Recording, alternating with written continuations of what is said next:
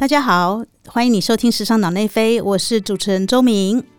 今天呢，呃，我们邀请一位特别来宾来谈关于呃永续、时尚永续的议题啊，这样子。然后呢，我们先讲一下，就是说时尚永续的议题呢，在现在的呃时尚界非常的火热，因为这是我们共同面对的，必须共同面对问题，而且再来就说。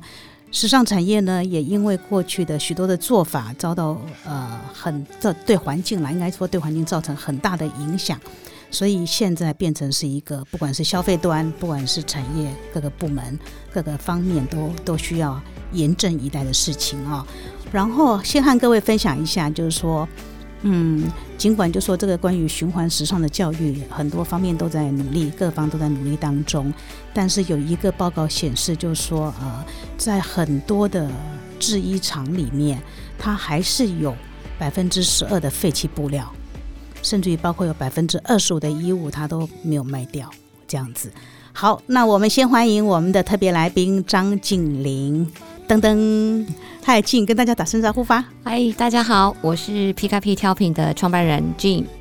是，那静呢是我们在时尚产业的老朋友，这样子。然后呢，他在五年前，二零一六年嘛，对，二零一六年，二零一六年呢，他离开了时尚产业，然后去念了一个硕士班。嗯，没有硕士班，其实是之前，之前，其实我二零一六年离开媒体的时候，其实那时候已经。硕士已经毕业了。哦，真的？对，其实已经哇哦，那时候硕士班的时候就是在呃在研究这个永续，对哦，真的，嗯。哦，OK OK，那哎，我们先来聊一下，嗯，因为我看我后来看了你的资料，发现说原来你是因为那一部纪录片，对《时尚的代价》，呃，应该是说它算是呃。算是一个契机点，其实应该是说，我本来就已经在关注这件事情了。嗯，那只是说后来看了那刚好二零一五年的时候，其实是看到那一部纪录片。嗯，所以当时我就自己在思考，说我就自问自答，然后想说，哎，俊，你你还要继续假装没有看到这些你现在看到的现状吗？还是要继续做呃你现在在做的事情吗？你有没有机会可以翻转改变它？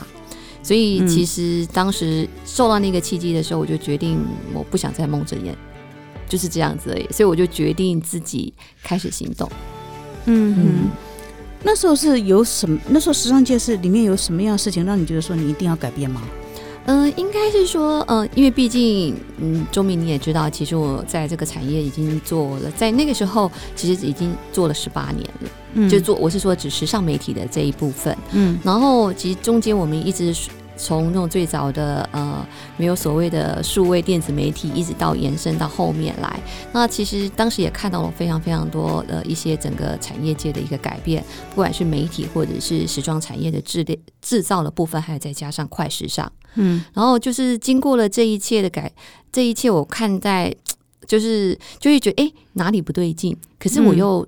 说不上来，嗯，就是不管是在我自己在媒体里面，其实到后面你也知道，就是最后我的一份工作其实是一本杂志的总编辑，嗯，其实我的职责就是教大家买买买，讲实话，事实上就是这样子。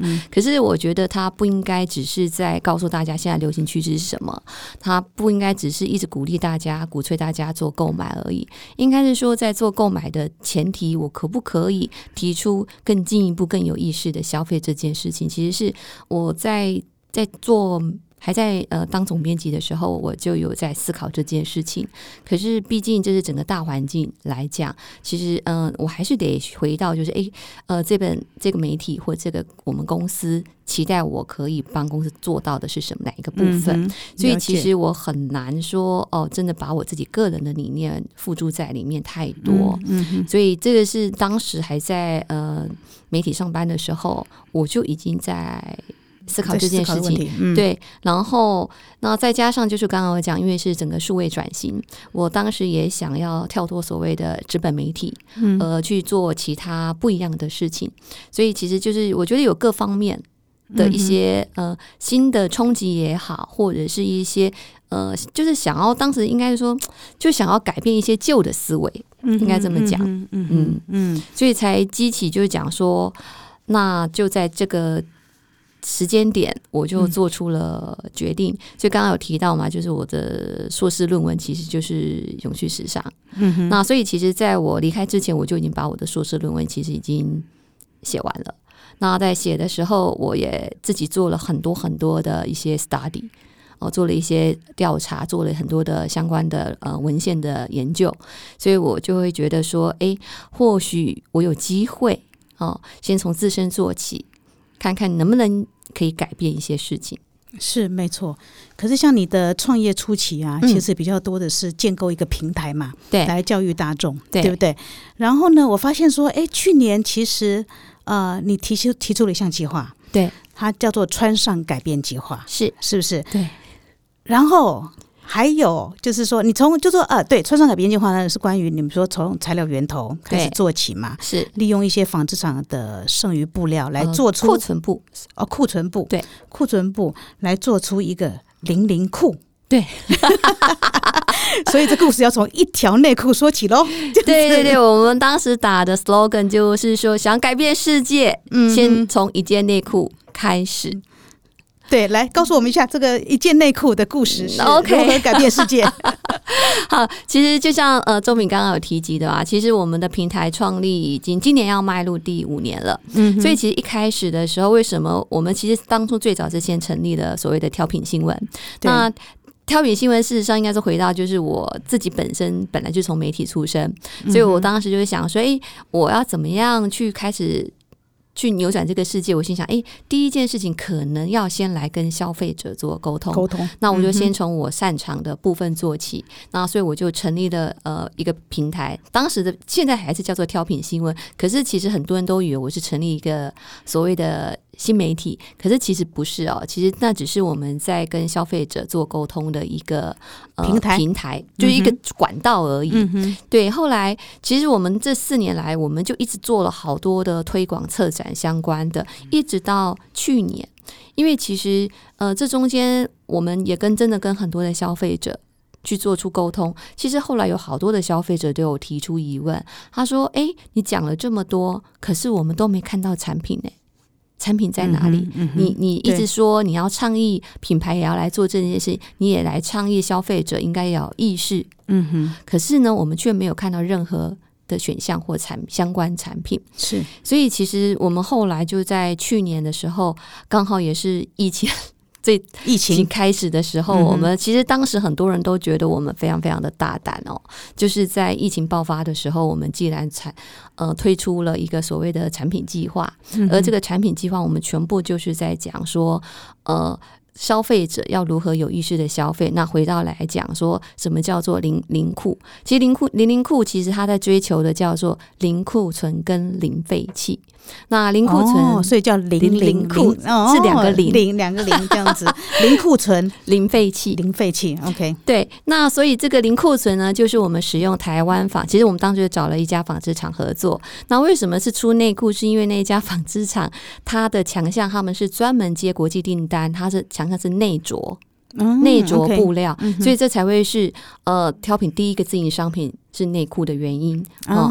所以因为它的布料就是适合来生产内着。嗯，那所谓的库存布其实并不是指说，确实它也是算是生产剩余的布料，等于说它并不是瑕疵布，它只是说呃，就是他在接国际订单的时候，其实你都会试打样，或者是说呃有些呃国外的工厂的时候，他会多订。的时候，你会做一些备份，所以可是其实当这些布料如果你都没有再去使用它的时候，然后它可能会被掩埋或丢弃，所以它也会产生所谓的温室气体。所以这是我们第一个，我们觉得呃库存布其实我们是鼓励有更多的品牌或者消费者可以认识它，而且开始同时使用它，才不会所谓的浪费资源。那再来废弃布。呃，零库存这一部分，那这个废弃是指我们确实在去年这个穿上改变计划也有使用到废弃布，那我们就是使用废弃布来制造我们的物流包装袋。来取代所谓的一次性塑胶袋。啊，所以那个物流包装袋还可以再重复使用。对我们当时的设计就是想说，因为我们其实也看到很多纺织厂其实有减样测试的布料，嗯，哦，那可能是零点五码到一码之间，嗯，那我们其实它大部分都是拿去回收厂、清清运厂就是回收掉了。嗯，那当时我们也看到，我们心想说，哎，除了使用库存布之外，我们可不可以来把这些废弃布也来？利用它，所以我们当时就去思考，他说：“哎，其实我们因为我们这次是去年那个零零库是用募资嘛，所以募资其实我们会用呃。”等于说像类包电子商务的整个寄出的流程，嗯所以我们就想说，哎，其实那刚好我们需要一个包装袋，那我们就用废弃布来制作包装袋。可是当时我们就想说，如果只是制作一次性的包装袋，我们并没有比一次性的塑胶袋来的更环保。嗯所以我们其实在设计上面是把它设拆解完之后，其实它长得是一像一个购物袋。嗯，所以其实消费者收到之后，他拆完把东西拿出来，它其实就是变成是一个可以呃卷在，因为它是布料嘛，它就可以卷在你一般的包包里面，当做购物袋来使用啊。OK，所以零零库的计划其实它并不只是单纯从材料源头做起，而是指说在你整个的购物体验里面。啊，我们都去考虑到每一个环节，你怎么样去尽力的去做到所谓的呃减塑啊，或者是减少碳足迹啊，就是各个方面我们都在去思考。嗯哼嗯哼，那当初会走上募资这条路的话，其实也是事先就规划好的吗？嗯，应该是说，因为就刚刚有提及嘛，我们都在考虑到每一个销售的环节里面，我们当时就在想说，我怎么样去可以减低库存量呢？嗯哼，是指生产的库存量。那我们就想到的是泽泽的，我们当时在泽泽募资哦。为什么选募资？因为募资其实叫做先销后产的概念，有需求才生产。对，它也直接面向消费者。对，所以等于说，哎，真正有订单来我才生产，所以我就不容易会产生过多的库库存。不过这是一个很棒的。想法，可是实际上是，实际上你真的在执行的时候，其实是有困难的啦。嗯，因为在整个的呃生产环境。流程里面，那过去其实因为毕竟还是会有一些，比如说你上了生产线的一些最低限量的生产，产对，所以其实我们当时是有提出了这个 idea 去跟我们的委托的代工厂谈过。那委托代工厂其实他也明白讲说，因为他们上了生产线，他不可能说啊，俊，我不可能说你最后订单来个五百件，我只生产五百，因为我们整个生产线都在 stand by，那我们也有我们的人力。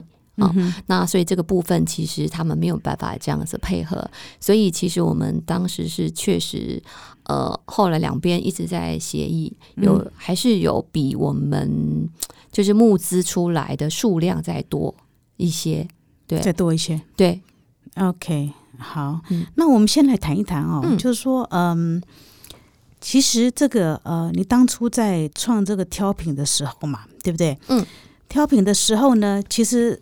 哎，这个其实你之前讲过，就说今年第五年了，对不对？然后呃，在第三年的时候，你以为你已经撑过去了？我觉得这个也就说这个新创新创事业哦，这也可以给大家一些不同的想法，就是说你对于新创的想法。然后挑品在迈入第五年，你现在自己觉得怎么样？各方面的挑战？嗯嗯嗯，因为其实很多人都讲说新创就是第三年就是死亡谷，所以你知道，我就真的很不容易就撑过了第三年的死亡谷。然后其实就去年就是第四年，就第四年的时候，我们本来心想啊。太好了，我们撑过了死亡谷，接下来我们应该会有更多的机会，应该是往上爬的机会。对对对，结果没有想到，就就来了一个大家意想不到的疫情大爆发。对，虽然说确实因为疫情的关系，更多的人开始关注所谓的环境永续这件事情，是。可是因为整体来讲，整个经济环境也整个都是往下走的，嗯，所以其实以挑品来讲，其实呃。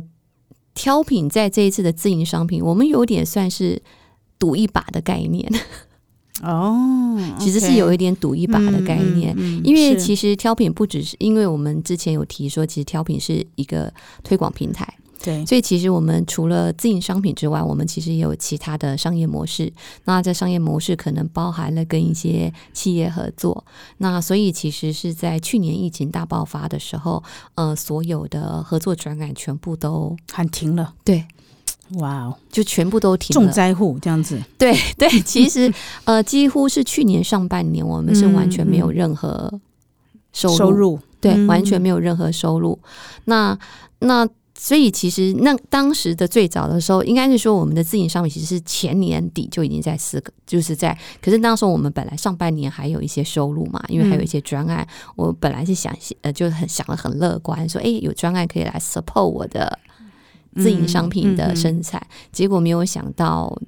就嗯，疫情来的时候就大概半年没有没有，对对对，原本嗯应该可以有更一些收入去去来支持我们的生就自营商品的部分，结果是没有。嗯对，所以其实当时我们真的是思考了非常非常多，可是最终啦，我们后来还是决定来尝试看看。嗯哼对，嗯有我们就心里想说，诶，所以在这个最难过的环节，你也要停下来吗？不往前走？因为其实你知道，我们最后我们单还是决定跟那个纺织厂下的时候，当时纺织厂就说了一句话：“经理，我跟你讲一件事情哦，嗯你是唯一没有跑单的客户。” 你你知道那时候纺织厂跟我讲的时候，我心想说：“哎、你这样是在安慰我吗？”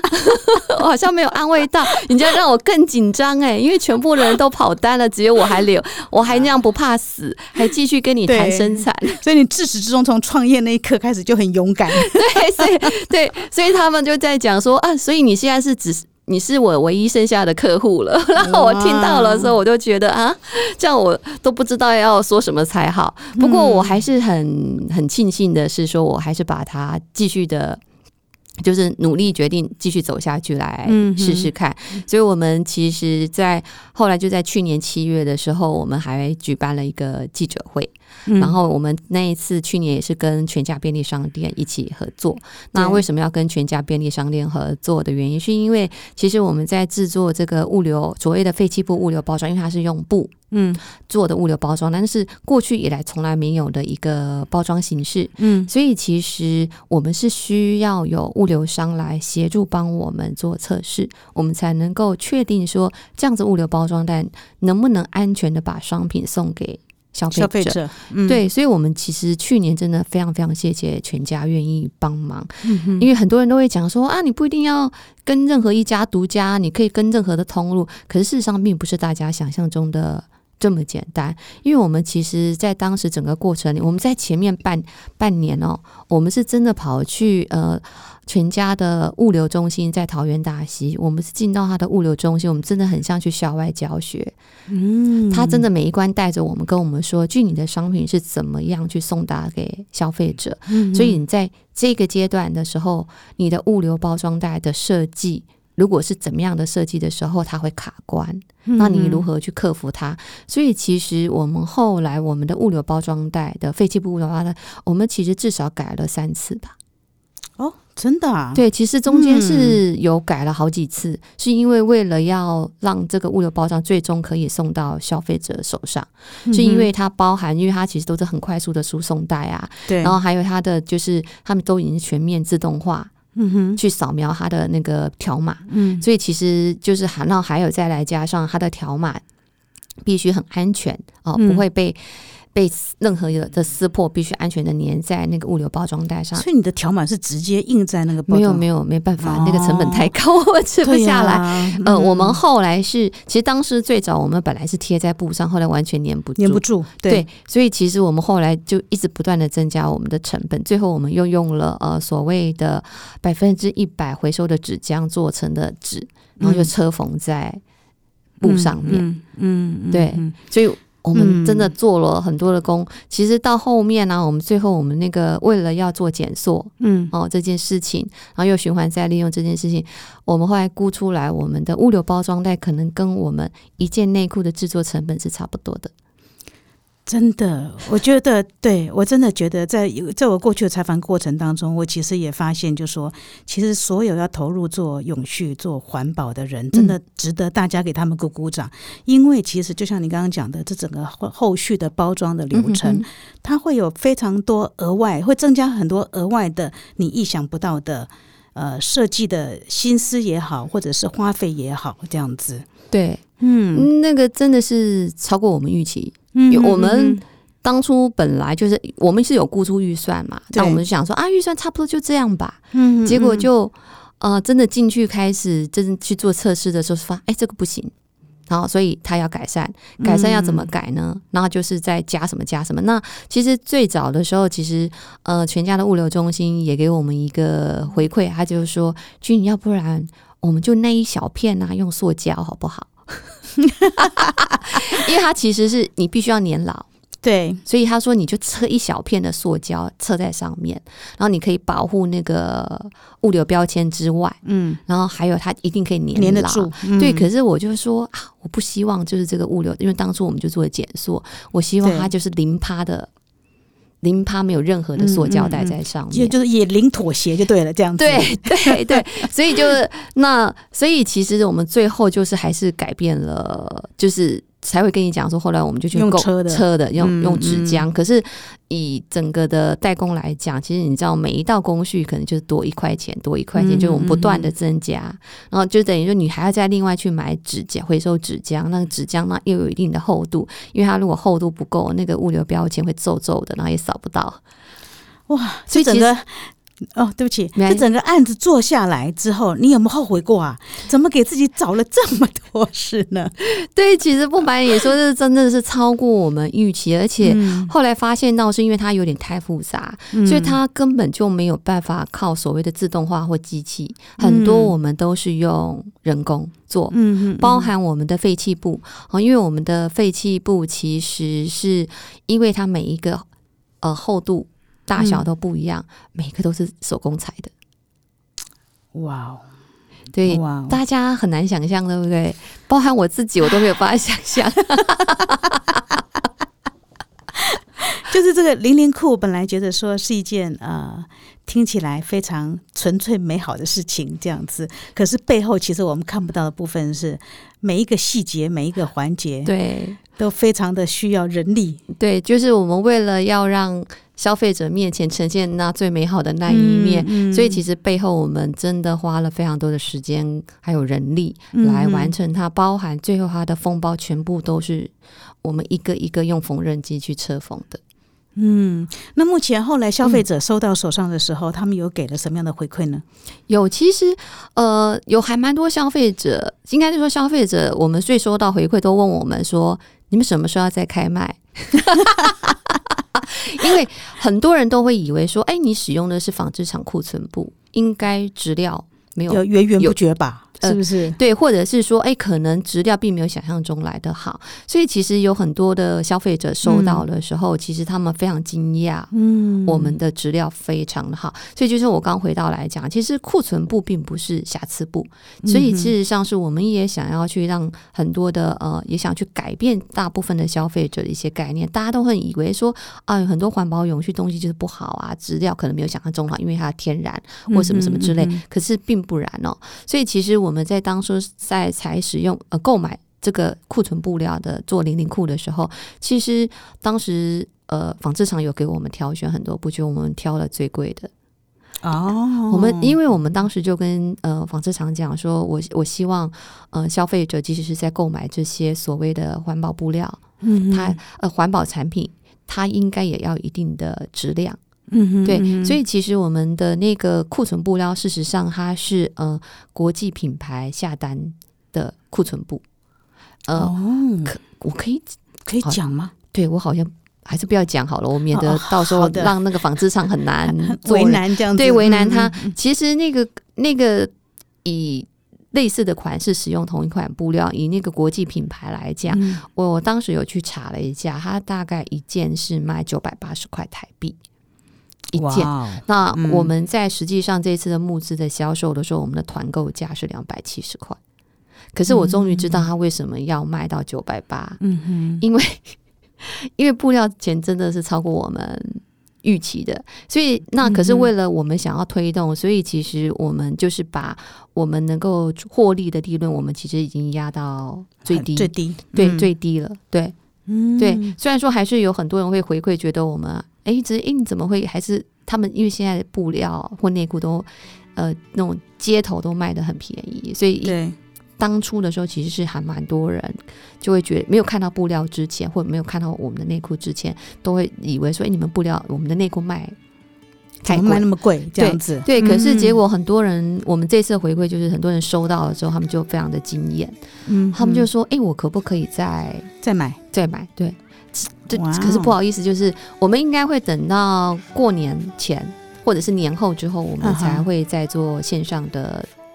呃，电子商务就是把我们当时有多定的一些数量，再把它做销售，再试出哈。对，再试出。对，请大家再忍耐等一下。好啊，这个就是静他在今年推出的这个穿上改变计划的第一弹零零裤这样子。然后呢，哎，是不是因为零零裤这个计划，所以你其实也在去年十二月嘛，得到了环保署循环经济一个奖，对不对？对。